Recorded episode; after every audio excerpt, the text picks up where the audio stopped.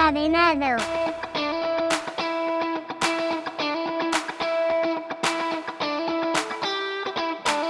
Desencadenados días, tardes o noches. Os damos la bienvenida a este nuevo programa en el que vamos a hablar de una de las películas míticas de los 80, un film lleno de amor, inocencia, filosofía, aventuras y claro, como no, fantasía.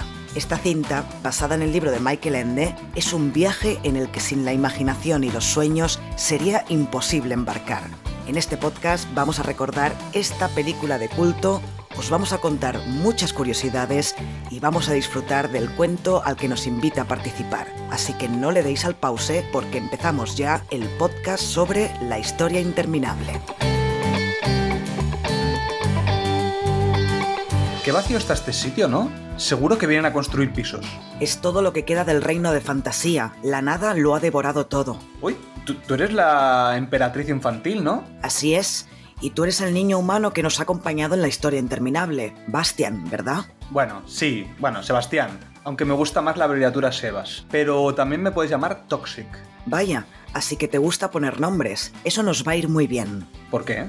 Tienes que darme un nombre nuevo para restaurar mi gran imperio. Ah, pues eso es muy fácil. Te voy a llamar... mm, Raimunda. Es un nombre muy bonito, pero yo preferiría uno más fantasioso. Bueno, pues Kalesi. Ese está mejor, pero ya hay muchas niñas que se llaman así. ¿Puedo pedir el comodín de la llamada? ¿El qué? Que si puedo llamar a Xavi, que se le dan muy bien los juegos de palabras. Puedes desear que venga y así podrá ayudarte. Vale, jamás hubiese pensado que diría esto, pero deseo que venga Xavi. Uy, pero, pero ¿qué hago yo aquí? Toxic, ¿y tú? ¿Qué haces aquí? Eh, ¿Qué, qué vacío está este sitio, ¿no? Seguro que vienen a construir pisos. Mira, mira, esta es la emperatriz infantil y necesita que le demos un nombre nuevo. sí, sí, infantil. vale, ¿y quiere un nombre nuevo, dices? Eh, sí, para poder hacer resurgir mi imperio de la nada. Eh, Eso, eso a mí me suena a golpe de estado o alzamiento fascista, ¿eh? Eh, Mira, pues te voy a llamar Caudilla. Uy, no, no, no, no, no, no. Necesito un nombre de fantasía. Yo he sugerido Raimunda y Kalesi, pero no le han gustado. ¿Y qué nombre te gustaría a ti, emperatriz? A mí, eh, pues jamás me habían preguntado eso, ni cómo estoy, ni qué sueños tengo, ni si quiero gobernar. Venga, va, no empieces a divagar. Bueno, no os puedo decir el nombre, pero me gusta mucho uno que sale en una canción de Mecano, mi grupo favorito. Ostras, no tengo ni idea. ¿Es un grupo de K-pop? Eh, espera, espera, Toxic, que eso es de mi época. A ver, a ver, canción de Mecano. Em, ¿No será esa de un niño abandonado? Sí, vas bien. Que se lo encuentran y es así como místico. Sí, sí, Y que en el estribillo. El estribillo es su nombre. sí, esa es. Pues tu nombre será Aidalai. Eso, Aidalai Caudilla Raimunda Kalesi. Y de todos los santos. ¿Qué te parece tu nuevo nombre? ¿Que qué me parece? Me cago en vuestros nombres, en vosotros y en la fantasía. A tomar por saco la imaginación. Yo me jubilo. ¿A qué os quedáis? Venga, adiós. Cada vez se jubilan más jóvenes los influencers estos, ¿eh? Ostras, pues nos ha dejado en el solar este solitos. ¿Y ahora cómo volvemos? Pues ni idea. Y encima, mira esos nubarrones tan bestias que vienen por ahí. Eh, a ver si va a empezar a llover. Va, tranquilo, eso no tiene pinta de ser de lluvia. Mucho viento, mucho trueno y mucho rayo, pero seguro que luego se queda en nada. Eso, eso, en nada. Hola desencadenados y desencadenadas, yo soy Nat y aquí estoy con Xavi y con Toxic. ¿Qué tal? ¿Cómo estáis? ¿En la nada o en fantasía? Xavi, A mí, a mí me han echado, me han echado, no me, no me quiere ni la, ni la nada, me quiere a mí. eso ya es grave, ¿eh? Que no te quiera ni la nada. Sí, sí. ¿Y tú, Toxic, qué? A mí me han echado de fantasía y estoy aquí viendo un, un perro y no sé cómo... Perdón, pero no. ¿Qué le pasa? ¿Qué te pasa? Te. Claro, digo, digo, esto va a sonar muy mal, pero iba a decir hay un caniche que quiero montarlo. Y digo, eso suena muy mal. Eso es porque te, ha- eso es porque te ha guiñado el ojo el, el perro este. Oye, pues yo vengo... de verdad, ¿eh? A mí me ha pasado antes, a mí me ha pasado antes que tenía que pasar por debajo de un radar, de- iba conduciendo, tenía que pasar por debajo de un radar y para que no me hicieran la foto he seguido, he seguido lo que me enseñó la historia interminable, que es que tienes que tener confianza en ti mismo, creer que lo puedes conseguir y acelerar todo lo que puedas. Y así pasa los radares. Ah, muy bien. No te llegará nunca una multa así, seguro. Bueno, tengo cartas de tráfico, pero no las he abierto. Yo creo que son felicitaciones, mm, pero aún no las he abierto. a veces me sorprende cómo nos seguimos el juego los unos a los otros sin, sin que esté preparado. Yo no sé si la, la, gente, la piensa la gente, la piensa esa gente, que lo preparamos esto, que me equivoco a propósito, como en este caso, pero no.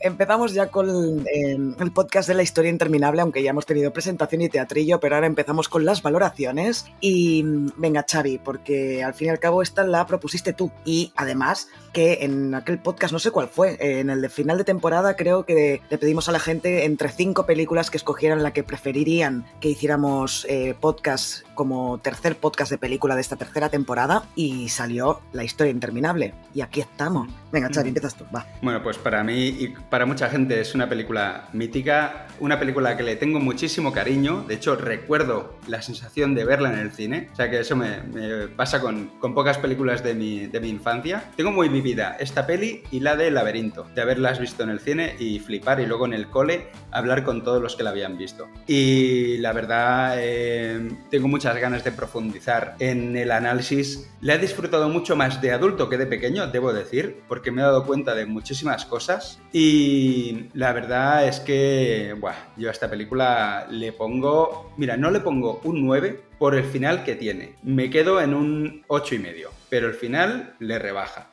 ¿Qué exactamente del final? El último trozo, eh, la, parte de, la ciudad, el final, final, final, de Bastian... Ah, vale, de Bastian montado en el caniche, ¿no? En el caniche gigante por la ciudad. Eso le quita medio punto a la peli. Vale. Toxic, tu turno. Bueno, a ver, este es de esos podcasts que voy a tener que estar justificándome bastante porque es una peli que le encanta a la gente y a mí no me gusta. Y mira que lo he intentado, cuando era pequeño no me gustaba, eh, la intenté ver hace 10 años, porque además he visto en Film Affinity que la tenía votada en 2013 y tampoco me acabó de gustar y ahora la he vuelto a ver y es que tampoco me, me acaba de gustar. Pero sí que es verdad que creo que tiene mucha profundidad, es una peli que tiene muchísima profundidad y creo que después de escuchar el, o sea, después de, del podcast, creo que me va a acabar gustando más. Y quizás le doy otra, otra cuarta oportunidad a ver si me, a ver si me gusta. Pero es algo muy eh, totalmente subjetivo. O sea, no hay, no hay nada que yo diga que sea mi opinión objetiva de que no me guste objetivamente. No, creo que es que no me gusta la, ambientación, la, magia que plantean aquí. O sea, este mundo de fantasía no me acaba de gustar. Lo veo como muy tétrico quizás y me, me cuesta, me cuesta entrar. Y hasta que llegó El Señor de los Anillos, yo creo que no había ningún mundo de fantasía que me gustara. Y a día de hoy excepto Harry Potter y el Señor de los Anillos, fuera de eso no me gusta casi nada de fantasía. Así que bueno, esta es, eh, no me gusta, pero bueno, que entiendo que es muy personal. Sí, no eres un gran fan de la fantasía, es verdad. ¿Te aventuras eh, a dar una nota aunque sea baja. No, porque si no tengo algún oyente que me va, va a reventar el móvil contra el suelo, entonces no quiero. ah, es broma. Eh, le pondría un 5 y medio, quizá, quizás un 6, porque la parte, o sea, hay cosas que sí que yo creo que tienen profundidad y creo que esa parte se tiene que valorar mucho. Así que yo estaría en un 5 y medio, sí. La cara de Xavi no tiene precio, ¿eh? No, no, no, hay, no hay, problema. Yo, yo no tengo ningún problema. A lo mejor eh, va un lobo a por ti a partir de ahora. Tú ves mirando, mira por todos lados, por todas las esquinas. Quizá te encuentras una cabeza de lobo en la cama esta noche o mañana cuando te, cuando te despiertes. El, del caniche, ¿no? el caniche, sí. Voy a pintar de negro el caniche. Venga, va, sigamos. Nosotros hoy estamos un poco, yo me incluyo, ¿eh? un poco distraídos, por decirlo así. Bueno, yo tengo que reconocer que no sé si había visto esta película. Yo supongo que sí, que la vi cuando era pequeña, pero no me, no me acordaba de nada. Así que es como si la hubiera visto por primera vez ayer o antes de ayer cuando me la puse en, en Prime, creo. Está en Prime y en Disney Plus. Y debo decir que me ha encantado. Y no me lo esperaba. De hecho, Toxic y yo estábamos hablando de, bueno, pues estás tú en el podcast, yo no estoy, no sé qué, porque a mí me daba palo verla, la verdad, que lo reconozco, me daba mucho palo sentarme a, ver la, historia interminable y me, encantó. Em, en cuanto que no solo la, profundidad que tiene, que es lo, que habéis señalado los dos, sino que además me ha parecido como muy cookie eh, la película, o sea, con todos los efectos prácticos, que evidentemente están súper atrasados, con, porque claro, esta película es del año 84, pero aún así en ningún momento me ha sacado de la película, porque yo creo que hay que enfrentarse a ella sabiendo lo que vas a ver, que es una peli del 84, que por lo tanto los efectos especiales pues van a ser, eh, no van a ser gran cosa, pero aún así la historia me ha cautivado, los personajes me han parecido parecido eh, muy guays todos, eh, incluso ese caniche barra, dragón que, que, bueno, que sí que es un poco raro, con escamas ahí, pero que tiene cara de perro, pues me ha encantado todo. Y la nota que le pongo es un siete y medio, que yo creo que está bastante bien. O sea que hay bastante divergencia hoy en el podcast ¿eh? de, de opiniones, así que quizá yo creo que va a ser interesante esto. Bueno, pasemos, como siempre, a la ficha técnica y a partir de ahí ya me decís vosotros qué queréis resaltar o si no queréis resaltar nada, que también podría ser. Esta película, eh, hay gente que se piensa que es estadounidense, pero no. Es una película alemana, de Alemania del Oeste, dirigida por Wolfgang Petersen, que es el director de otras películas posteriores como Air Force One, La Tormenta Perfecta o Troya, entre bastantes otras. ¿eh? El guion del guion se ocupó también el, director junto a Hermann Weigel, o Beigel, perdón, Beigel, y como ya sabemos se basó en la novela, en la gran novela de Michael Ende, que sí que yo cuando era pequeña la había leído, pero tampoco me acuerdo de nada, ¿eh? Después en la música tenemos a Klaus Doldinger y en la fotografía a Host Bacano. Y os podríais preguntar, ¿cuánto costó esta película del 84 hecha en Alemania? Pues costó 27 millones de dólares, que para ser una película así de fantasía no es demasiado, precisamente. Aunque claro, siendo del 84 sí que es bastante pasta, pero hoy en día sería una película súper barata. Pero bueno, para ser del 84, 27 millones es bastante dinero, pero recaudó 100 millones de dólares en todo el mundo. Así que recogieron lo que se habían gastado y aparte tuvieron bastante beneficio. ¿Qué queréis destacar? Porque yo creo que, claro, teniendo en cuenta que tenían un gran libro que adaptar, el, guion podía ser difícil llevar esto a la pantalla. Yo creo que la gran baza aquí de, de esta peli es precisamente el guion. No sé qué opináis.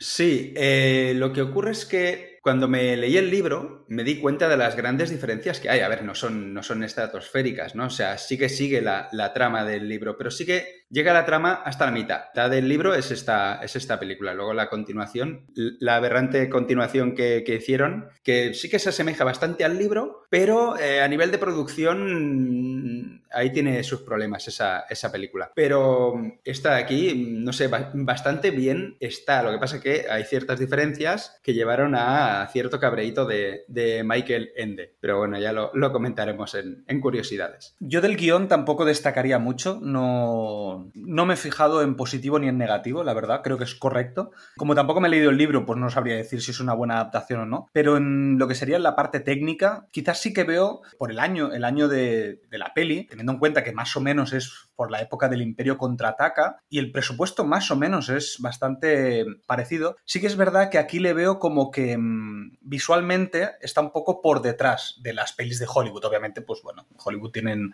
la tecnología, eh, sobre todo ILM que hablamos en su momento, no tiene nada que ver con lo que probablemente tenían aquí en la, en la historia interminable. Pero creo que visualmente tiene su atmósfera, que a pesar de que a mí no me gusta, creo que es muy, que siempre es igual. O sea, que, ves que es el mismo mundo de fantasía y que no es eh, diferente diferentes mundos, como a lo mejor puede pasar si no lo haces bien y no haces una cohesión de los escenarios. Yo creo que aquí pues funciona bastante eh, la cohesión visual de todos los momentos que hay, excepto pues cuando cambian al mundo real, que es como muy diferente. Entonces yo creo que visualmente, para quien le gusta, funciona muy bien. Así que me parece que visualmente bien. Además aquí, en esta película, lo que hacen es jugar muy bien con los, con los cortes, con los cortes de... No me refiero a las transiciones, sino a los, a los cortes de cámara. Es decir, hay una escena, por ejemplo, que se ve a, a, a Fuyur, el, el, dragón, cogiendo del agua el talismán. Y claro, obviamente es imposible que esa marioneta tan grande pueda hacer así y coger y que se vea, que se vea cómo coge el talismán. Entonces lo suplen haciendo pequeños cortes en los que eh, va bajando, se acerca el talismán y luego ya lo tiene en la boca. Pero son unos cortes muy, muy sutiles y que, y que además eh, facilitan jugar con animatrónicos y animatrónicos tan grandes y cosas así. También ocurre esto con el, con el come piedras, el gigante ese que va en el triciclo de piedra. Todos esos trozos, cómo, cómo va avanzando hasta llegar a donde están los, los pequeñines, sus amigos, esos movimientos que hacen... Eh, hacen que no cante, que no cante eh, demasiado. Hombre, obviamente eh, con los años sí que se nota algo, ¿no? Pero la verdad es que estos sutiles movimientos y estos escenarios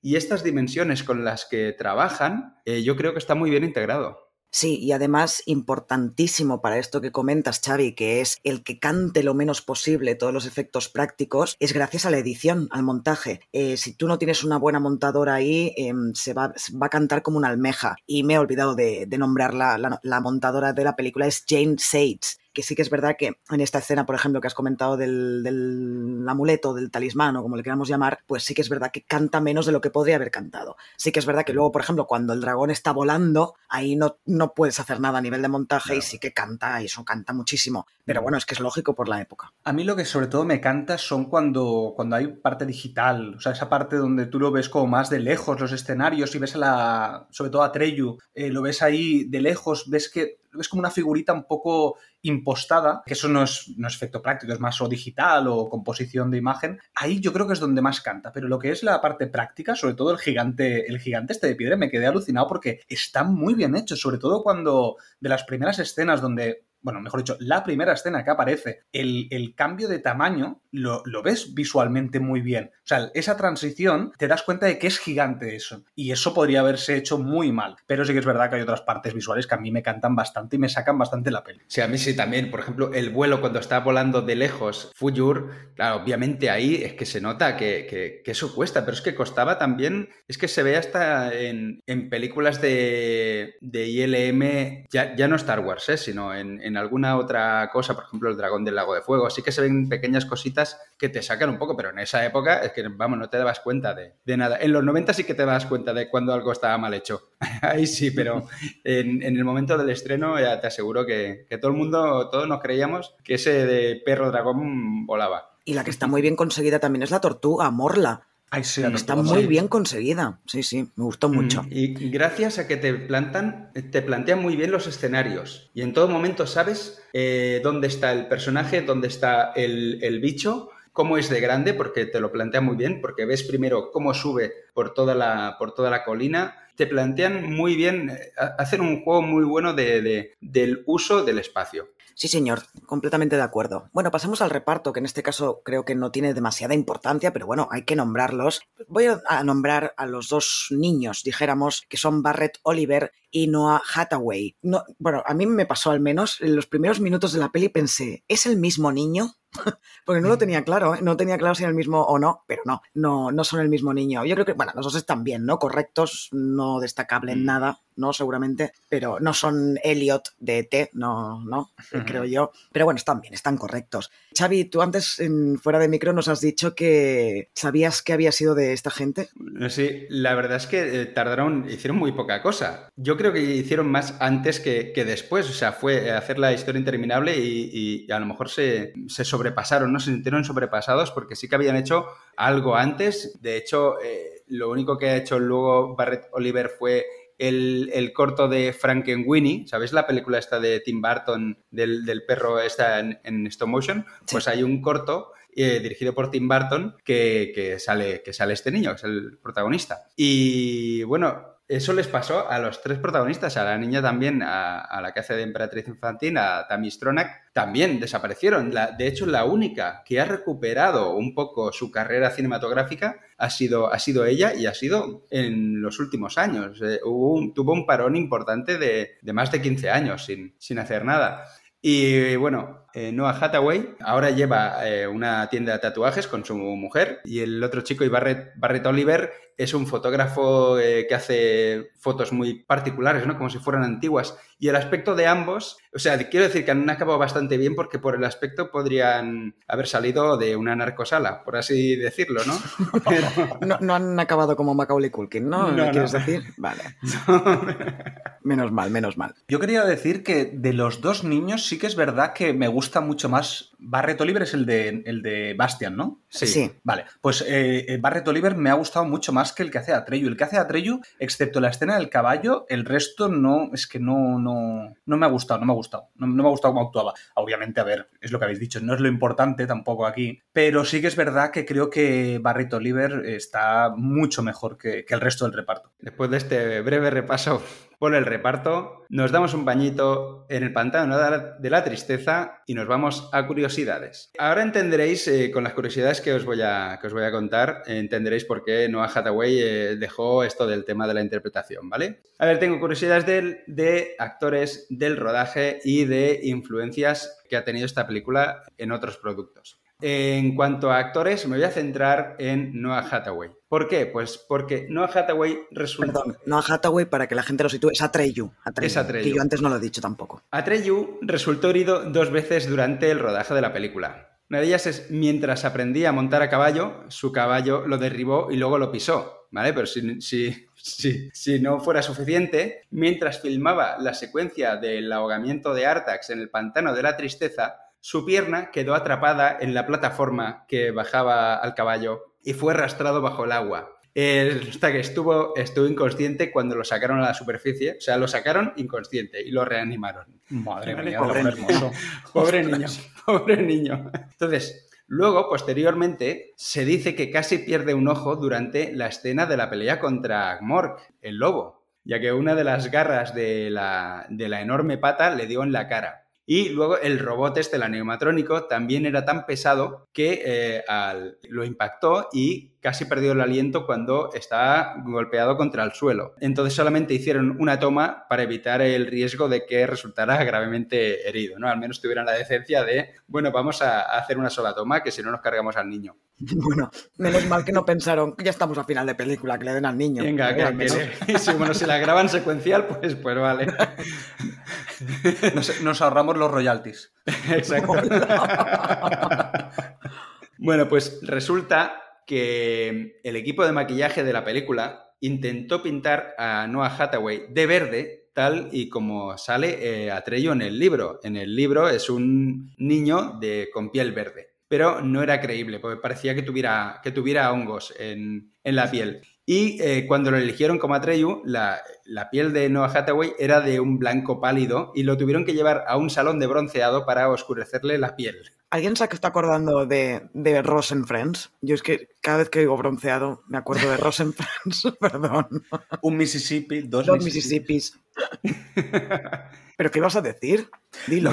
No, porque estaba pensando, claro, hoy en día nos quejamos del tema de, bueno, del tema de inclusión forzada, tal, no sé qué, pero esto se hacía mucho antes también, el hecho de que se cambiaban mucho los colores de la piel. El- primero el verde, este de que era verde, que lo puedo entender porque al final es, es una cosa, pero el otro es, bueno, pues quiero broncear la piel, ¿sabes? En este caso, en vez de, co- de conseguir otra persona. Que bueno, también lo entiendo porque ya os elige el actor y es cuando ya lo has elegido, pero bueno, estaba pensando, estaba reflexionando cómo han cambiado. Sí, ahora podrían, bueno, claro, pero ponen a, hubieran puesto a un indio, eh, a un niño de, de raza, de raza india o de raza hindú, mm, no sé si se hubieran quejado, que yo qué sé. En- en- bueno, en esa época no se quejaban de nada. Si no me equivoco, el niño, además, el otro, que ahora lo vas a decir, supongo, también pasa lo mismo, una cosa parecida. Bueno, no, de... de- ¿Cómo era el otro niño? Bastian en la vida real. Bueno, el otro niño en el libro es que es verdad que es gordito. En el Pues libro eso es un niño es un niño gordito, cierto. Y aquí lo verdad. quitan. Pues ya Aquí está, lo a eso me quitan. refería. Es verdad. No, me- no me acordaba, ¿eh? Me, me he acordado cuando lo estabas diciendo, porque hace un montón que me leí el libro. Vale, pues bueno, eh, supongo que en compensación a todo esto que le había ocurrido a- al pobre Noah Hathaway, le regalaron el caballo, le regalaron a Artax después de terminar la filmación. ¿Qué ocurre? Que debido al coste del transporte, la necesidad de cuarentena y la obligación de castrar al caballo, pues al final el caballo se quedó en Alemania y Noah Hathaway pues se quedó sin el caballo. Así que tenemos ahogamientos, eh, patadas en la cara, que lo pintan de verde, pues el no le dan el caballo al final, y dice, a tomar por culo. Me olvido, me voy de aquí, me voy y dejo la actuación. Así que normal. Bueno, ahora vamos a unas curiosidades de rodaje. Y la primera es que Michael Ende, el autor del libro, no estaba nada contento con la adaptación de su historia y se negó a que su nombre figurara en los créditos eh, iniciales, aunque el nombre todavía aparece en los créditos finales. Durante la producción estuvo totalmente en desacuerdo con cómo la película se desvió del material original. Más tarde solicitó un cambio de título de la película para obligar a que la producción se detuviera. El estudio rechazó ambas solicitudes, presentó una demanda y finalmente Michael Ende perdió. Y según un artículo publicado en Der Spiegel en 1984, eh, Michael Ende esperaba que esta película fuera dirigida por Andrzej Bagda, que no sé quién es, o Akira, Kuro- Akira Kurosawa, que todos sabemos quién, quién es, ¿no? Él quería que la dirigiera uno de estos dos. Y al final le dijeron, pues no, este que es más barato. Toma por culo. Hombre, no sé, pillarte a Kurosawa es complicado, ¿eh? Sí. Bueno, pues que hay cambios de versiones, porque la versión alemana no incluye el tema principal ni los elementos tecnopop compuestos por Giorgio Moroder, que ya lo tuvimos en, la banda sonora de Scarface. Incluye solamente la partitura eh, compuesta por Klaus Doldinger. ¿Qué ocurre? ¿Por qué eh, la versión alemana es diferente a, las que nos han llegado a nosotros y, bueno, que es la versión eh, americana, ¿no? Resulta que Steven Spielberg ayudó con la edición y con el marketing de la película para prepararla para el mercado estadounidense. Lo hizo para su amigo, el director Wolfgang Petersen, y eh, al final resultó en un montaje más limpio de la, película. ¿Qué otro cambio hubo? Bueno, hemos visto que nosotros eh, hemos conocido a Fujur como Fujur, obviamente, pero en Estados Unidos la versión en inglés el nombre es Falcor. ¿Qué ha ocurrido aquí? Fujur, el compañero de Atreyu, tiene su origen en el alemán Fuchur, el cual a su vez se deriva, del japonés Fuku. Espera, esto es chungo, ¿eh? Fukuriu, que significa dragón de la suerte. ¿Qué ocurre? En inglés lo tradujeron como Falcor, porque Fuchur eh, supuestamente en la pronunciación alemana sonaba como una grosería eh, anglosajona, concretamente como Fugyu. Así de claro, sonaba como Fubio y por eso decidieron cambiarle el nombre. Bueno, pero es que pero lo voy a decir, no, no iba a decirlo, pero lo voy a decir. Yo hay momentos en la peli que en vez de Fuyur oía Follo. con patatas. Sí, exacto, pollo con patatas. Lo siento, ¿eh? pero pollo, pollo, sí. Y dice, ay niño, ¿por qué dices eso? dice, no te lo crees ni tú. qué fantasía. bueno, pues otra curiosidad es que durante... Ah, bueno, ojo, que en compensación, o sea, Wolfgang Petersen, por ayudarle en, la edición y en la distribución de la película en el mercado americano, le regaló el, Aurin de la película a Steven Spielberg y el Aurin eh, actualmente eh, está en una vitrina en su oficina. O sea, el, el Aurin original, este medallón que lleva, que lleva a Treyu, está en la oficina de Steven Spielberg. Em, ¿Qué otras referencias hay? No sé si os habéis fijado, yo sí que lo he pausado y lo he buscado en páginas.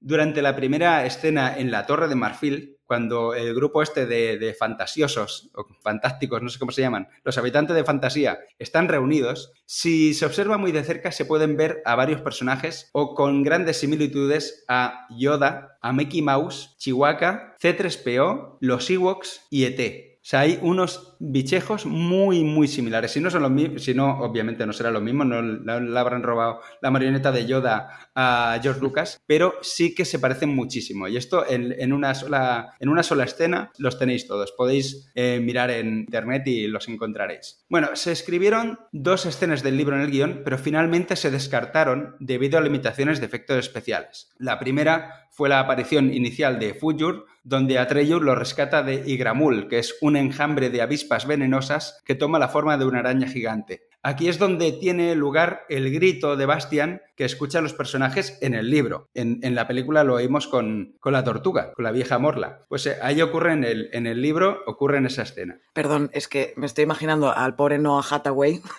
lleno de picadas de abeja. Menos mal que no rodaron la película, porque solo le faltaba eso, ¿sabes? Exacto, exacto. Pero por eso luego también se explica más tarde que se ve a Treyu y a Fuyur recibiendo medicinas de, de los gnomos. Realmente sobre el guion era porque les habían picado las abejas. Ahí les ponen la medicina pues para inyectarles ahí, para que tenga más potencia luego para correr con lo de las esfinges. Le estaba dopando ahí. bueno, y la segunda escena em, que cambia en el guion tiene que ver con Atreyu y, Fuyur encontrándose con los gigantes del viento, que eran unas criaturas gigantes hechas de nubes, entonces se quedan atrapados en una pelea entre ellos. Esto fue reeditado para el, el encuentro que tienen con la nada antes de que Atreyu caiga al mar. O sea, e, esa escena iba a ser realmente que estaban, se habían visto envueltos en una pelea. Eh, entonces, el guion no tenía final, de la historia interminable, bueno, no terminaba, por lo que Wolfgang Petersen y el equipo de producción tuvieron que idear un final, y se decidió terminar la película con Bastian regresando al mundo real con Fuyur y persiguiendo a los tres matones. Esa escena fue improvisada y además mm, ya veremos que le quita el sentido un poco a la, película, ahí el, medio punto que le quitó. Bueno, pues esa toma aérea de la, de la ciudad en la escena final fue filmada usando una cámara vista visión montada en el morro de un helicóptero. Fue difícil filmar porque tenían que acercar el helicóptero, tenían que acercar acercarlo mucho al, al suelo, a la ciudad, por lo que por razones de seguridad el equipo tuvo que bloquear 12 manzanas cuadradas de la ciudad, es decir, 12 por 12. 144 manzanas tuvieron que, que ser eh, cortadas. Así que qué, qué alegría para, para, la gente. No, Sí, que sí. tengo que ir a trabajar, no, pues te jode. Ahí te, ahí te quedas. ¿Cuándo terminan? Nunca, es interminable. Exacto. ¿Cuándo terminan de rodar? Y aún están ahí. No han salido los- de las manzanas. Bueno, y ahora unas curiosidades muy rápidas sobre eh, grupos de música en los que realmente sí que ha, ha habido influencia de la historia interminable. Por ejemplo, tenemos a una banda estadounidense de metalcore que se llama Atreyu, una banda española, eh, una boy band española que afortunadamente ya se disolvió, se hundió en el pantano de la tristeza, que se llama Aurin. Tenemos a una banda muy conocida de indie rock que se llama Vetusta Morla. Eh, Vetusta Morla, así es como se le llama a, la, a Morla en el libro. Ostras. Y el grupo estadounidense Korn, también es muy famoso, tituló uno de sus discos The Nothing, La Nada, porque el devastador vacío que representaba la película reflejaba los propios sentimientos de la banda tras la muerte de la mujer del cantante. Y hay una banda americana que se llama Listener, Listener, Listener, Listener, que en su álbum... Listen, que- listen. listen, Listen, listen. listen to me. Listen to me. en, su, en su álbum Wooden Heart está inspirado parcialmente en la novela, tanto en sus personajes como en la trama. Y bueno, hasta aquí las curiosidades que os tenía preparadas, amigos. Esto es todo, esto es todo, amigos. Esto no lo has todo, dicho amigos. bien, Xavi. Ahí te voy a practicar. A partir de ahora lo diré así. A ver, a ver si queda bien. Muy bien. Esto, esto nos asegura que Xavi ha escuchado el podcast de Matrix. Muy bien, Xavi. Eso sí, hombre. Hombre, tenía unas ganas. Pues yo estuve en el de Matrix y no me acordaba de esto, ¿sabes? Madre mía. Imagínate. bueno, pues vamos a pasar ya al análisis. Antes de hacer la charla del análisis, vamos a hacer un pequeño resumen de, para aquellos que no se acuerden de qué iba la historia interminable.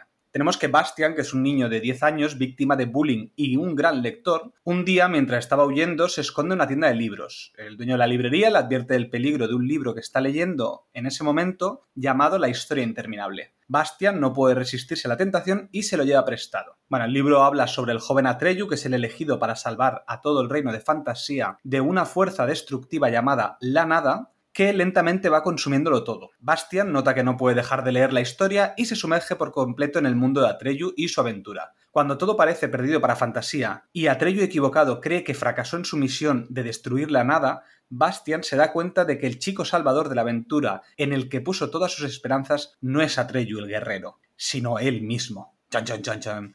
Eh, para salvar a la emperatriz infantil y con ello fantasía, finalmente hace aquello que le piden los propios personajes de la historia: gritar el tan demandado nuevo nombre para la emperatriz. ¡Kalesi! Ah, no, perdón, ese no era. Eh, se encuentra cara a cara con la emperatriz, quien le dice que pida todos los deseos que quiera para un nuevo mundo, y fantasía florece de nuevo. Bastian vuela sobre Fujur y. ¿Sobre Juju? No, no he dicho Fujur. Perdón.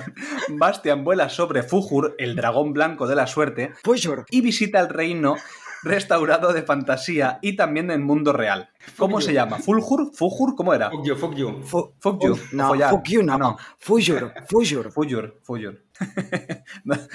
Nacho está descojonando de mí. Es que no puedo contigo. Bueno, va, pues contarme, que yo en este podcast poco puedo hablar, ¿eh? porque sí que es verdad que cuando algo no te gusta, eh, cuesta más sacar las cosas positivas, ¿sabes? Aunque las tenga. Entonces, bueno, contarme vosotros, ¿qué, qué os parece sobre todo el, el inicio? Porque tengo que decir que a mí, hasta que entran al mundo de fantasía, me gusta muchísimo, porque empatizo mucho con este niño, me, me gusta mucho. Luego ya es cuando ya me empieza un poquito la fantasía, ya como no me gusta, me cuesta un poco más. A Toxic es que le gustan las historias de maltrato, esta de, de Antena 3, reales, de esta basada en hechos reales, que, que El- maltratan el a la cuerpo en gente. llamas. El cuerpo en llamas. pues a mí me parece muy mal que, que el niño lo está pasando fatal, eh, tiene un padre que, que es más frío que un, que un témpano, que quiere que su hijo madure y encima van los desgraciados esos a robarle el bocadillo y, y a pegarle y, a tirarlo a la basura. Me parece, parece una falta de ética brutal, fatal. Fatal, fatal. Bueno, es que yo creo que los temas que plantea, estos pequeños temas que se plantean antes de que el niño vaya a leer el libro, eh, son todo excusas para ver la vida, entre comillas, miserable que tiene, eh, por eso, ¿no? Porque ha perdido a la madre, porque el padre le dice que sea más racional, eh, que la racionalidad va en contra de la fantasía, dijéramos, por una parte. Y aparte el acoso escolar. Eh, yo creo que todo esto es, puedes escapar de todo esto si haces servir la fantasía o si llegas a la fantasía, ¿no? Y, por eso la importancia del libro y sobre todo de la idea que conlleva el libro, que es la de la fantasía, ¿no? Para que pueda, entre comillas, huir o maquillar esta realidad tan horrorosa que está viviendo, sobre todo la pérdida de la madre, con historias, con cuentos que van más allá de la, de la pura realidad que vive cada día, ¿no? Mm. Que además esta situación que vive, de sobre todo supongo también con, la, con el tema de, del bullying y, bueno, y que se aísla él en sí mismo, por así decirlo, facilita que sea un gran devorador de libros. Es decir, ¿qué, qué, qué hobby más solitario, entre comillas, solitario y también expansivo, ¿no? que te expande la mente, el tema de, de la lectura. Y al final descubrimos eso, cuando el, señor Coreander le recrimina que, que qué hace aquí, que se vaya a jugar a videojuegos, han pasado treinta y pico años y seguimos con lo mismo, ¿no? La, la, gente mayor diciendo, es que los niños de ahora no leen, ¿eh? solo están por los videojuegos. Pues ya tuvimos al señor... internet y con los videojuegos. Al día en internet y con el móvil. aquí el, el, señor Coreander se está quejando de que el salón de maquinitas está, que los recreativos están más abajo, ¿no? Y él le dice que no, que él se ha leído de todo, hasta la, la guía telefónica, casi, porque ha leído la, la Julio Verne, La Isla del Tesoro, ha leído los grandes clásicos, ¿no? El Señor de los Anillos. El Señor de los Anillos. Eso sí que se acuerda, Toxi, claro. Eso sí. Eso sí que me acuerdo. Por eso le gusta esta parte. Claro, Luego ya como ya no hablan más del Señor de los Anillos, ya toma por culo. bueno, pues aquí realmente le conmueve, ¿no? Y es cuando le, le hace picar el gusanillo de, de coge este libro que, que es para ti, ¿no? Sí. Y bueno, una vez ya entrando ya en fantasía, eh, que creo que, bueno, ahí está todo lo más alegórico, ¿no? Que, que, nos trae la película. ¿Qué os parece la escena, que a mí me pareció maravillosa, ¿eh? De el momento de el, el lago de la tristeza, ¿se llama? ¿O el pantano de la tristeza? Pantano. El pantano de la tristeza, que allí, bueno, muere el caballo eh, y él, bueno, se pone muy triste, pero cómo se hunde en su propia tristeza es, es una metáfora preciosa de lo que podría ser la depresión, por ejemplo. Mm. Que, ojo, no estoy diciendo que la depresión solo tristeza ¿eh? Es una enfermedad, todo esto ya lo sabemos, pero creo que un poco, pues, eh, a, lo fácil, la película va a hacer esta metáfora de, de, cómo rápidamente te puedes hundir en la tristeza, como le pasa precisamente al caballo de, de Atreyu, ¿no? ¿Qué opináis de la escena? Para mí es la mejor escena de toda la peli. Realmente ahí es donde más, más me gusta, porque creo que esa escena te llega, te llega mucho mm. eh, cómo sufre y encima cómo se va hundiendo el caballo es como muy, muy tétrico, muy que te, que te jode, ¿sabes? Realmente. Y encima está muy bien filmado también. Y como él, eh, él también lo hace muy bien, el, el actor, ¿no? A Hathaway. Y creo que el, el, hecho este de que, de que se dé la vuelta y que desaparezca, digamos, que ya se haya hundido, también tiene más significado que yo no lo acabo de entender, que no sé si vosotros sabéis más o, o profundizáis más en eso, pero me dio, la, me dio la sensación de que esa escena estaba contando muchas más cosas de las que yo estaba entendiendo. Pero ¿por qué dices que se da, que se da la vuelta? ¿Quién se da la se vuelta? da la vuelta para no verlo, ¿no? O sea, él se da la vuelta como para no verlo, pero me da la sensación de que mm. algo ahí hay algo como que, mm, no sé, le, le, veo como que se están mirando a los ojos el caballo y él, están como, no sé, no sé, me, me dio una sensación rara. Es que es algo muy rápido, porque realmente no ves cómo se ha hundido. Y, y esta escena, la, eh, ahora que, que, la volví a ver doblada, porque ya, ya me gustaba, eh, aunque hay momentos en que dices, mm, qué doblaje más, más terrible, ¿no? Pero eh, la vi doblada porque la vi con mi hija y mi hija ya estaba anticipando, ya, sabía, ya la había visto esta película y estaba anticipando el momento del pantano. Y ya cuando entra en el pantano ya se me agarró y no me soltó hasta que, hasta que no llegaba hasta que no llega Fuyur, ¿no? Y es que mm, esa escena decía, papá, que, que, se va a morir el caballo, que yo no quiero ver esto. Y es que no lo quería ver realmente. Al final sí que vio la, la escena, quería que la pasara adelante. Yo, yo me niego, soy más frío. no hay que verlo que todo. Que se joda mi hija, que lo vea, que, que llore. Y, y, cuando acabe la escena le voy a poner a Mufasa muriendo. en, en, bucle, en bucle todo. y luego Bambi también. un remix de música. Bueno, el tema es que es muy triste, pero afortunadamente no se ve como... Eh, hay un momento en que ya te cortan, dice, ya, ya basta de sufrimiento, no torturemos demasiado a la audiencia y ahí cortan y no ves cómo se acaba de morir. Pero es que yo me lo tomé como algo mucho más práctico en el sentido de que no podían grabar eh, al caballo hundiéndose del todo. Es decir, eh, ahí no se usa eh, ningún efecto especial y obviamente no puedes matar al caballo. Gracias. No, no, pero, cierto. pero había, al final había una cabeza, ¿eh? O sea, realmente lo último, último que se ve ya es, ya no es el caballo, no es el caballo real. De ver, real. Creo que, creo que es, que es falso, ¿no? Pero hubiera molado que se hundiera y hubieran salido unas burbujillas ahí, ¿no? Como, adiós. y tú, y, tú a tu hija tocándole con el codo, mira, mira, mira, mira la Mira, mira, mira, el último aliento, mira. lo que a mí me choca mucho de, de, esta escena, bueno, aparte de que se, de que se muere Artax, que afortunadamente se muere que aún no las acabo de pillar cariño del todo, porque va, pasa muy rápida las secuencias estas de, de que está con el caballo, es eh, los cambios que va experimentando Atreyu cuando ve que, que va a perder a su caballo, porque eh, es que un poco, hay como primero incredulidad, ¿no? Dice, va, no, que, que no es para tanto, va, venga, tira. Y luego el enfado que tiene por la urgencia de que, de que se va a morir, ¿no? Y le llama caballo tonto, eh, muévete, luego desesperación, o sea, todos estos cambios que, va experimentando es como de, impotencia. O sea, la impotencia que demuestra Atreyu en esa, en esa escena, yo creo que pocas veces he visto yo una impotencia más grande en, una película. Pocas veces lo han sabido representar tan claramente. Sí. Bueno, pasemos a otro tema, que es cuando ya llega Atreyu a conocer a, Morla, la tortuga, que vemos que es un ser muy, muy vieja, es muy vieja, muy vieja, muy vieja. Tiene, dice que tiene miles de años, ¿no? Que siempre ha estado en soledad, que incluso se habla, se habla a sí misma para tener a alguien con quien hablar, pobrecita, y muestra como una especie de indiferencia, ¿no? Ante lo que, ante lo que pasa. Él, él explica todo este tema de la nada, no sé qué, pero ella no, parece que no reacciona, ¿no? Claro, eh, obviamente es una anciana, es una anciana que se la sopla ya todo lo que, lo que pase, porque ya ni le va ni le viene, es como em, le explicas a, un anciano muy, muy mayor, em, ostras, que, que, llega, hay una pandemia, que está el COVID aquí matando a la gente y tal y cual, eh, y a lo mejor la señora dice, pues mira, me la sopla ya, para lo que me queda me da igual todo, ¿no? Eh, realmente mm, no, sé si senilidad o, o, precisamente despreocupación, ¿no? Despreocupación por todo lo que ocurra ya, por, porque ella ya, ya tiene la vida, la vida hecha, ¿no? Y lo que le pasa a los demás se la trae un poco al fresco. Se la trae al pairo. Sí, ya, sí, un poco sí. Luego, eh, una cosa que os quería preguntar, ¿qué, qué opináis mm, de estas transiciones entre, entre el mundo real y el mundo de fantasía? Que también nos sirve un poco como, como elipsis, realmente. O sea, cómo solucionan el paso del tiempo y el paso de, de grandes distancias y simplemente cogiendo y cambiando de, escena a Bastian leyendo el libro. Bueno, es que a mí esto mm, me resultó casi igual que la princesa prometida, que también utilizan el mismo recurso de eh, volver a la habitación con el niño y el abuelo leyendo el libro, ¿no? Cierto, cierto, totalmente. ¿Y es anterior, eh, la princesa prometida? Lo estoy buscando, princesa prometida, pero yo creo que debe ser, es posterior, es del 87, la princesa prometida. Bueno, lo que hay que ver es el libro, el libro cuando se escribió, venga, busca. Sois muy malos, ¿eh? Señora Google, busque usted. La historia interminable, novela de Michael Ende, se escribió en... No lo pone. ¿Cómo que no lo pone? Lo tiene que poner. Estoy aquí hablando en, en, en 1979.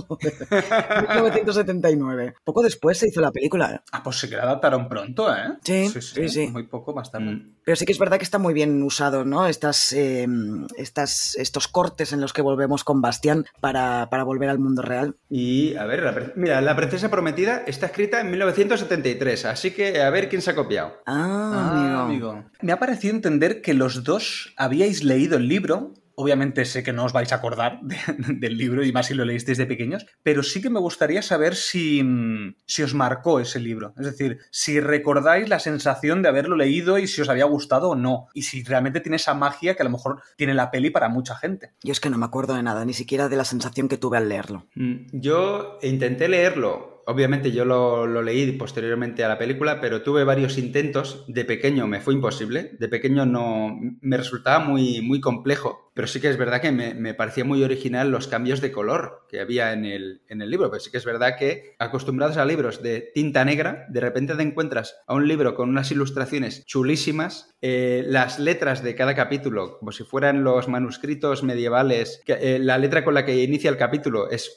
a una página y están escritos eso con tinta roja y tinta verde para diferenciar eh, cada punto, ¿no? Y me pareció súper original pero hasta más adelante, hasta ya, ya en la universidad, mm, no, no me lo leí. Y cuando me lo leí dije, va, qué pasada del libro, pero sobre todo a partir de eh, la segunda mitad. La segunda mitad me dejó fascinadísimo, eh, que es lo que no ocurre en esta peli. O sea, esta, primera, esta peli es la primera mitad, que me gustó mucho, eh, pero yo flipé realmente con, con la segunda mitad y el uso que, que, hacen de la imaginación. Pero para mí, yo lo disfruté muchísimo, siendo ya adulto. es que yo creo que, es, que no es fácil este libro para un niño. No, sobre todo si quieres sacarle chicha, ¿no? Y hablando de sacarle chicha, mira que bien me ha venido esto porque llevo rato intentando sacar el tema y digo, a ver cómo lo saco. Para mí hay un gran tema en esta peli que es la nada desde el principio, ¿no? Y esto es un, algo muy filosófico por parte de, de, la historia interminable y que además contrapone la fantasía contra la nada en este caso. Claro, la nada es un concepto muy difícil porque realmente nadie es capaz de imaginar la nada. O sea, si ahora os digo, imaginaos la nada, que es imposible. No, no es dejar la mente en blanco, no es eso. Imaginar la nada, la no existencia, es casi imposible. Como, por ejemplo, intentar imaginar todos los eh, números enteros, la secuencia total infinita de números enteros. Sí, sabemos que existe, pero es que no la podemos imaginar. Tu mm. cerebro no da para más, ¿no? Em, entonces, me parece muy interesante cómo plantean el tema de la nada y, sobre todo, el peligro que, que corremos si la nada nos invade, ¿no? Eh, de hecho, hay una corriente filosófica llamada nihilismo, que es una vertiente, dijéramos, del existencialismo, que dice nada tiene sentido, no hay objetivo alguno en la vida, no, no sé qué, no sé cuántos, y que, claro, caer en el nihilismo en según qué cosas, como por ejemplo en la ética o en la moral, pues puede ser muy peligroso, ¿no? Entonces, me gusta mucho, y a mí fue lo que me atrapó en la película, el hecho de que lo que amenaza la fantasía sea precisamente la nada, que además en ningún momento se molestan, porque no tiene importancia, de, de explicarnos de dónde sale esta nada o por qué la nada está invadiendo la fantasía, sí que podríamos pensar que con el discurso del librero, eh, el hecho de que los jóvenes o los niños en ese momento eh, estén dejando de leer libros y que por lo tanto estén dejando de poner en marcha toda la maquinaria de la imaginación y de la fantasía, pueda ser un peligro en el sentido de que puede invadirles la nada, podría ir por ahí, ¿no? El tema, pero bueno, al, final lo que importa es que eh, el reino de fantasía corre peligro de ser totalmente cubierta o destruida por la nada. Em, ¿A vosotros esto os llamó la atención o no? A mí sí, pero es que además se verbaliza que es la nada. En, al, final, eh, al final el lobo, Mork, explica que él es un siervo de la nada y que es la nada, que es la pérdida de las esperanzas humanas. Dice, el ser humano está empezando a perder, a perder la esperanza, a no cumplir sus sueños. Es un tema eh, universalísimo. Y es eso que dice que el ser humano está perdiendo sus esperanzas y sus, y sus sueños, ¿no? Mucha gente le, pasa y eso puede llevar pues depresión o, simplemente eh, eh, aborregamiento, que es lo que verbaliza también Mork. Dice, los poderosos quieren que la gente pierda la esperanza porque pueden ser dominados y quien tiene el dominio tiene el poder, dice el lobo, ¿no? Y es que realmente está muy bien planificado, eh, o sea, muy bien planteado este, este problema de la, de la sociedad. Aunque realmente un, niño obviamente no lo va a entender. Va a ver, ah, que vienen unas nubes que se lo llevan todo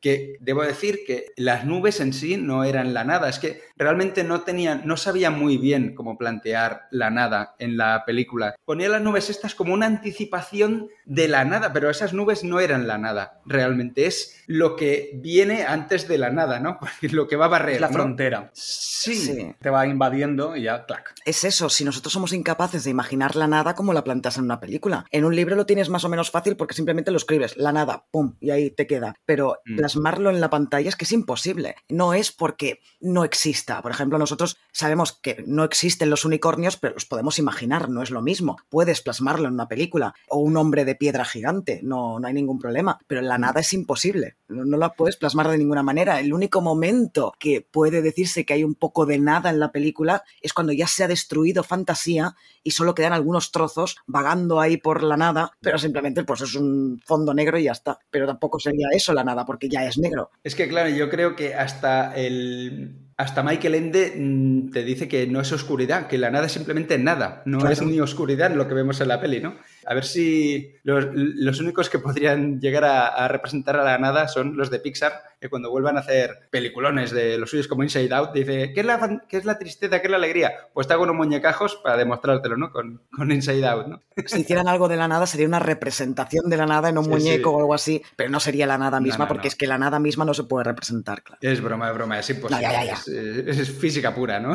Exacto. Claro, y es que pienso que está muy bien explicado esto de la nada. Al final yo creo que todos, aunque no podamos tener la concepción, como bien has dicho, sí que podemos asociar que la oscuridad puede ser la nada, ¿sabes? Al menos visualmente, y yo creo que la película te lo explica eso. Básicamente es, vale, pues en cuanto llegue la nada, todo va, va a desaparecer y va a haber una total oscuridad como podría ser el espacio sin nada. Pero claro, obviamente no es eso. Pero como representación gráfica yo creo que es lo más fácil que siempre se recurre. Sí, claro, lo que pasa es que si es nada tampoco hay oscuridad. Entonces, si hay oscuridad deja de ser nada, claro. Exacto. Pero bueno, es como el vacío. ¿Qué es el vacío? El vacío no lo puedes tampoco hmm. imaginar. Solo por contraposición a algo que está lleno, pero no el vacío mismo, sí. Sí, pero es un tema muy interesante que plantea la peli, que es guay, ¿no? Que en películas infantiles haya este tipo de profundidad más para los adultos. Que esto, por ejemplo, esto que has dicho en broma de Pixar, pues Pixar es muy así, ¿no? Que te plantea mm. cosas que los niños pueden disfrutarlo, pero que quizá no llegan al fondo más interesante que es eh, lo que realmente la profundidad de la película, ¿no? Y a mí esto es que lo que más me gustó. Y una pregunta, ¿vosotros creéis que a la generación actual de niños esta peli les puede gustar? O va a ser muy difícil? Es que para mí son temas universales. Entonces, todo esto que se trata, como por ejemplo, las pruebas por las que tiene que pasar eh, a Treyu, como es por ejemplo la puerta de las esfinges, que es confía en ti mismo, tienes que creer en ti y no flaquear.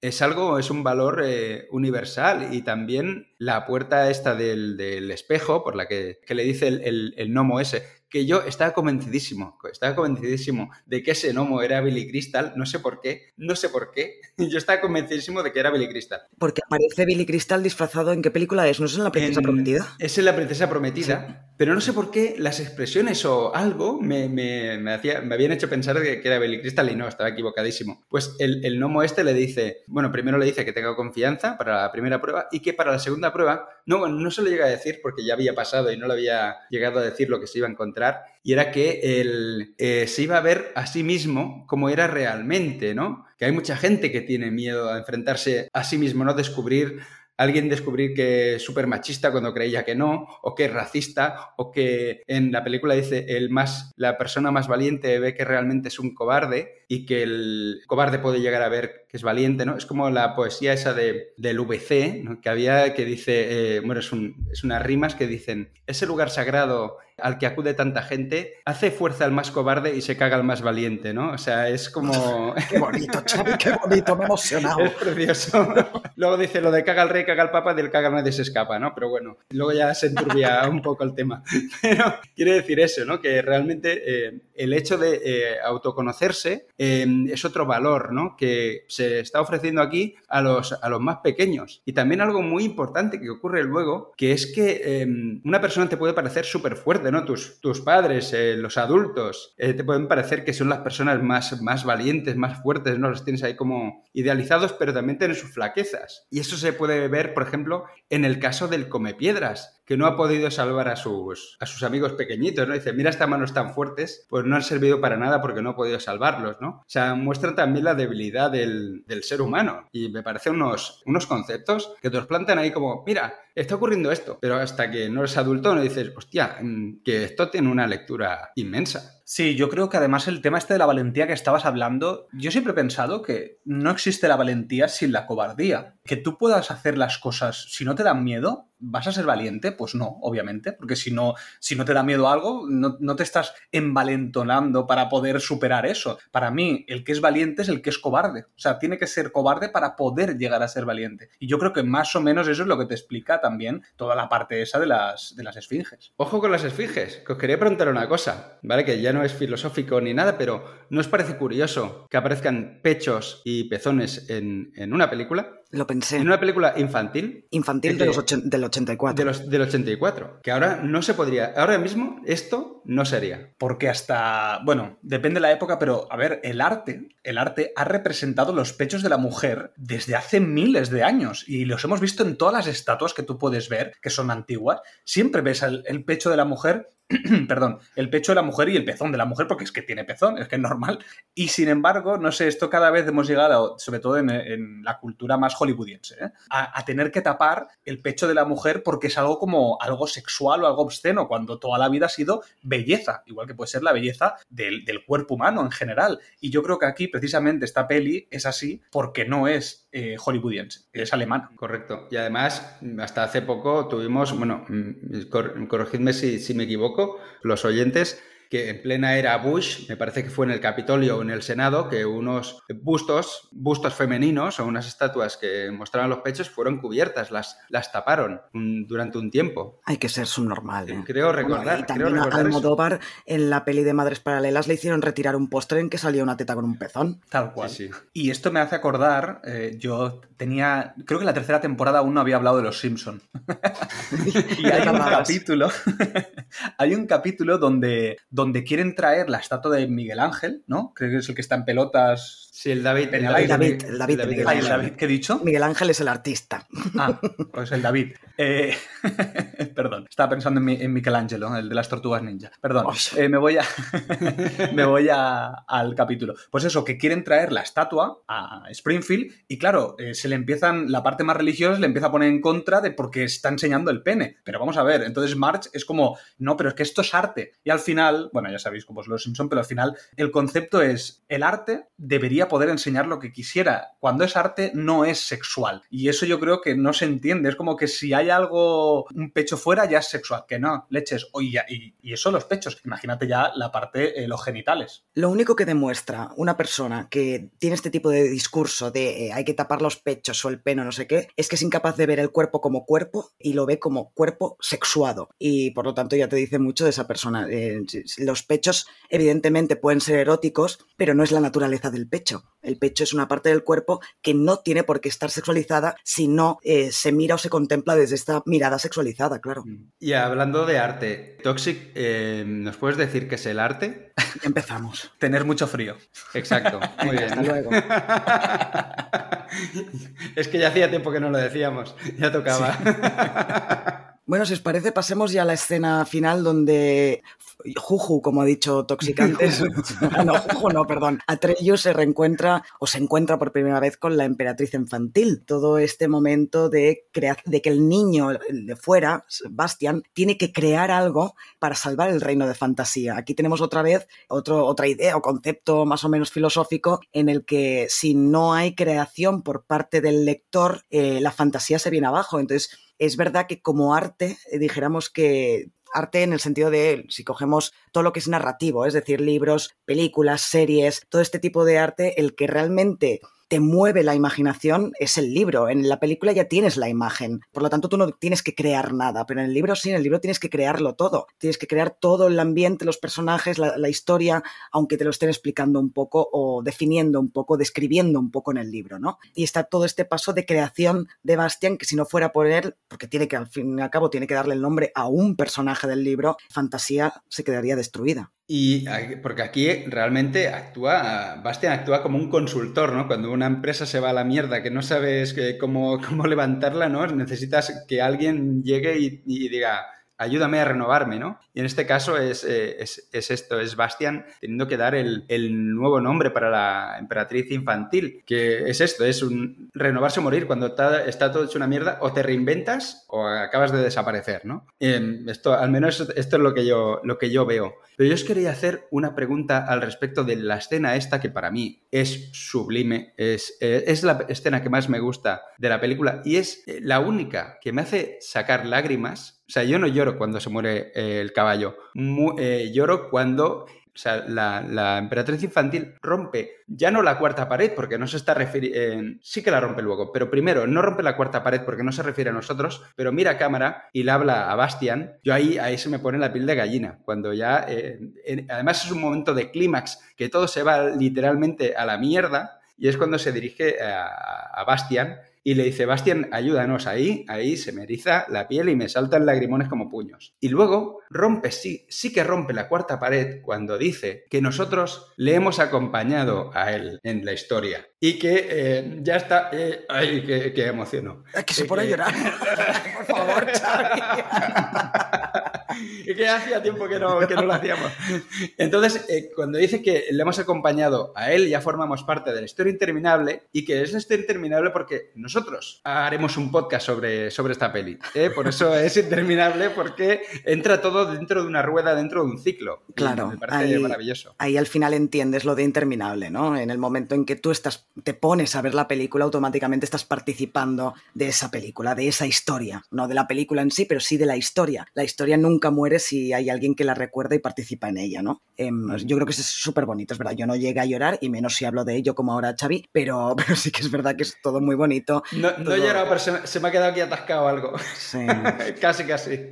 Sí, sí. Eh, y ahora ya sí que os quería, os quería preguntar, porque a mí me parece terrible ese final de, de, de, de yendo ahí a, a, a la ciudad. Cuando realmente. Es que no, ¿qué sentido tiene? Que ahora coja y dice, por un deseo que tiene, nos vamos, salimos de fantasía y nos vamos al mundo real. Cuando eso no ocurre en ningún momento, ni en la novela, ni nada. Ahí está Michael Ende tirándose de los pelos. Realmente con ese final es lo que realmente le hizo enfadar a Michael Ende. ¿Qué, qué huevos hacía eh, el Fuyur ahí en Vancouver dando vueltas por la ciudad? Cuando realmente era Bastian el que tenía que, que viajar al, al mundo de fantasía. Claro, a mí cuando cuando lo vi, vi esa parte donde va al mundo real, no entendía qué es lo que estaba pasando, pero es que cuando empieza a perseguir a esos niños, yo dije, a ver, aquí hay una cosa que no acabo de entender. Porque entonces me estás diciendo al final que el mensaje de toda la película era que tienes como que conseguir valor para enfrentar a los que te están haciendo bullying. Entonces dije, no me cuadra esto, ¿sabes? No me cuadra porque ¿qué tiene que ver con la fantasía? Entonces a mí ese final yo dije, no, o sea, me parece que estés como diciendo, vale, pues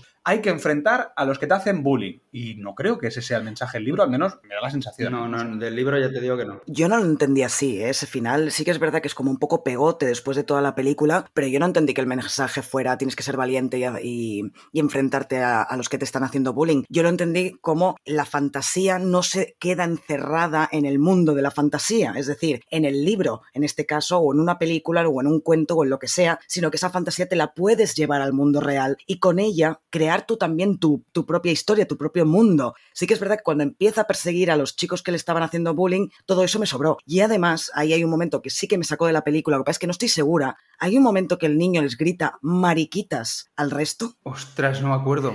No Creo sé. que sí, pero al inicio, ¿no? No, al inicio. ¿Tú dices Bastian? Bastian les escribe. Bueno, da igual, es, es una cosa de, de, la época, supongo. Ahora Sí, esto sí. sería sí que sería impensable y horrible. Creo, creo que gallinitas les dice. Creo ah, que les llama gallinitas. gallinas. Ah, puede ser. Yo es que entendí claro, mariquitas y pensé, no lo "Mm, sé. madre de Dios. No Pero- lo sé, pero bueno, que podría haber ocurrido, ¿eh? No te digo que no. Pero a mí me gustó el, eh, el hecho de que Bastian llegara al mundo real con, con Fuyu. A mí eso me gustó. Lo que no me gustó fue todo lo, des- lo que hace después. A mí- Llame mariquitas o no a los otros, ¿eh? Quiero decir, toda la persecución esa me, me sobró totalmente. Pero sí que me gustó el- la idea de que no nos pensemos que la fantasía solo sirve para leer un libro o para ver una película, ¿no? Que va más allá de todo eso. La fantasía es necesaria en el día a día, tanto de niños como de adultos. Sí, sí, sobre todo de adultos. En ciertos momentos se necesita imaginación y fantasías. Esto Qué lo diría, esto lo diría Jordi. Esto es frase Jordi. No es que me lo hayan cargado él, pero seguro que lo hubiera dicho. Jordi, muy mal. Así no se, así no se. Bueno, em, ¿tenéis pensado recomendar alguna película? Yo una película no, pero tengo un videojuego que voy a recomendar. justo en una peli que dice leed y no jugáis a videojuegos. Sí, pero es diferente porque no es exactamente lo mismo. Ahora, ahora, ahora la, reco- la recomiendo ya. Venga, Sí, sí, sí, paso ya. Venga. A ver, el videojuego que además me lo recomendó Alex, de puede ser una charla más, se llama What Remains of Edith Finch. No sé en qué consolas está. Yo he jugado en la PS4, yo no tengo ni idea de consolas, pero bueno, ahí está. Y claro, esto es, un- es una aventura narrativa, pero que no es de videojuego. Es decir, no tienes que hacer cosas. Lo único que tienes que hacer es, llegar a una mansión donde está tu familia, o sea, tú eres el personaje de Edith Finch, y entonces recorres la casa, digamos, donde es una familia donde todo el mundo ha muerto. Y entonces cada vez que entras en una habitación, pues te, te explican eh, la historia, ¿vale? La historia de esa, de esa persona, de esa vida de esa persona. Pero está tan bien hecho y tiene temas profundos como esta peli, incluso os podría decir que tiene temas que a lo mejor a mí me encandilan, como es la muerte, cómo afrontas la muerte, cómo la muerte te puede afectar. El tema de la depresión, tiene una, una de las historias es la depresión, que es increíble. Entonces al final es narrativa, es decir, es leer, porque además vas a estar teniendo que leer todo el rato, es lectura, pero acompañado de una calidad de animación brutal. Pero insisto, es un videojuego, pero no exactamente. Es una aventura narrativa. Y es maravilloso. Tiene un 7,9 en Film Affinity, ¿eh? Oye, pues este eh, lo había oído y le, tengo ganas. A ver qué tal. Yo os vengo a recomendar. Quería recomendaros una peli, pero empecé a verla ayer y no puedo recomendarla. Eh, pero os hablaré de ella. Es eh, la película Momo, que está basada en otro libro de Michael Ende. No es porque tenga un trasfondo malo, sino lo que te plantea la película está bien, pero es, es una película. es muy de esa época demasiado de esa época. Es muy patosa. Eh, la producción es muy, muy cutrilla y, no, pude, no pude acabar de, verla, ¿no? Porque me, sacó totalmente de, la peli, aunque sé que para muchas personas es, importante esa peli. Pues qué lástima, ¿eh? porque mira, de ese libro mm. sí que me acuerdo del de Momo y me gustó mucho. Pues no está mal la, peli, eso de la, eh, urgencia de, gastar el tiempo, ¿no? De, ah, pues, o, o de perder el tiempo, que es lo que quieren los malos, ¿no? Que la gente pierda el tiempo, que no aproveche el tiempo que tiene, ¿no? Es, también una especie de nada, pero montado de otra manera, ¿no? la que sí que quiero recomendar es Regreso a Oz, eh, bueno, Return to Oz de 1985, que aquí se tradujo como un Oz, un mundo fantástico, y es la segunda parte real del Mago de Oz, ¿vale? Y la quiero recomendar porque eh, a nivel de eh, decorados, a nivel de estilo, a nivel de, cosas siniestras que están ocurriendo, porque mm, puede parecer una peli para niños, pero tiene momentos de, que pueden resultar de terror. Y sobre todo por su inicio, yo lo, yo lo dejo ahí, recomiendo porque en el inicio a Dorothy eh, la consideran que está loca por hablar del mundo de Oz y le quieren hacer una lobotomía. Empieza así la película. Yo os la recomiendo encarecidamente. Dos cosas. La primera es, Nat, ¿no te acuerdas que esta peli nos la ha recomendado la vea un montón de veces? Sí, he pensado lo mismo. y lo otro es, una pregunta, Xavi, ¿qué te gusta más, el mago de Oz o la historia interminable? Ay, no puedo. No puedo. Debería o Me gusta mucho Mago de Oz también. Es que me gusta mucho también. Debería ponerlo en una balanza. Hay, que hacer, hay que hacer podcast del Mago de Oz, ¿eh? Tengo muchísima ganas. A mí me gusta mucho el Mago de Oz, ¿ves? Ese sí que esa fantasía me gusta más. bueno, pues yo eh, recomendar la verdad es que no he pensado en ninguna, pero bueno, alguna que haya salido, como La Princesa Prometida, que tiene puntos en común con esta, o Dentro del Laberinto, que me parece un peliculón, que también la ha nombrado Xavi al principio del podcast. Eh, Dentro del Laberinto está en Filming. ¿Tú lo has visto, Toxic? No, y la recomendó Xavi, me acuerdo, en una de las favoritos de los 80, ¿no? Creo que era. Es, es peli de culto, tienes que verla, tío. No sé si te gustará, quizá no te gusta, pero Puede que no, ¿eh? Puede que no le guste. No estoy seguro de que a Toxic le vaya a gustar. ya, puede ser. En fin, eh, lo dejamos aquí, chiquillos, chiquillas, eh, fantasiosos y fantasiosas. Y por si no nos vemos, bueno, ah, no, buenos días, no, perdón. Des, joder, cómo me cuesta, ¿eh? Parezco, bueno desencadenados días, tardes y noches. Esperamos, oyentes, que os haya gustado este podcast y tengáis una súper feliz semana. Que vaya muy bien. Adiós, adiós. Adiós, que vaya muy bien. Eso es todo, amigos. Esto es todo, esto es todo, esto es todo, amigos. adiós.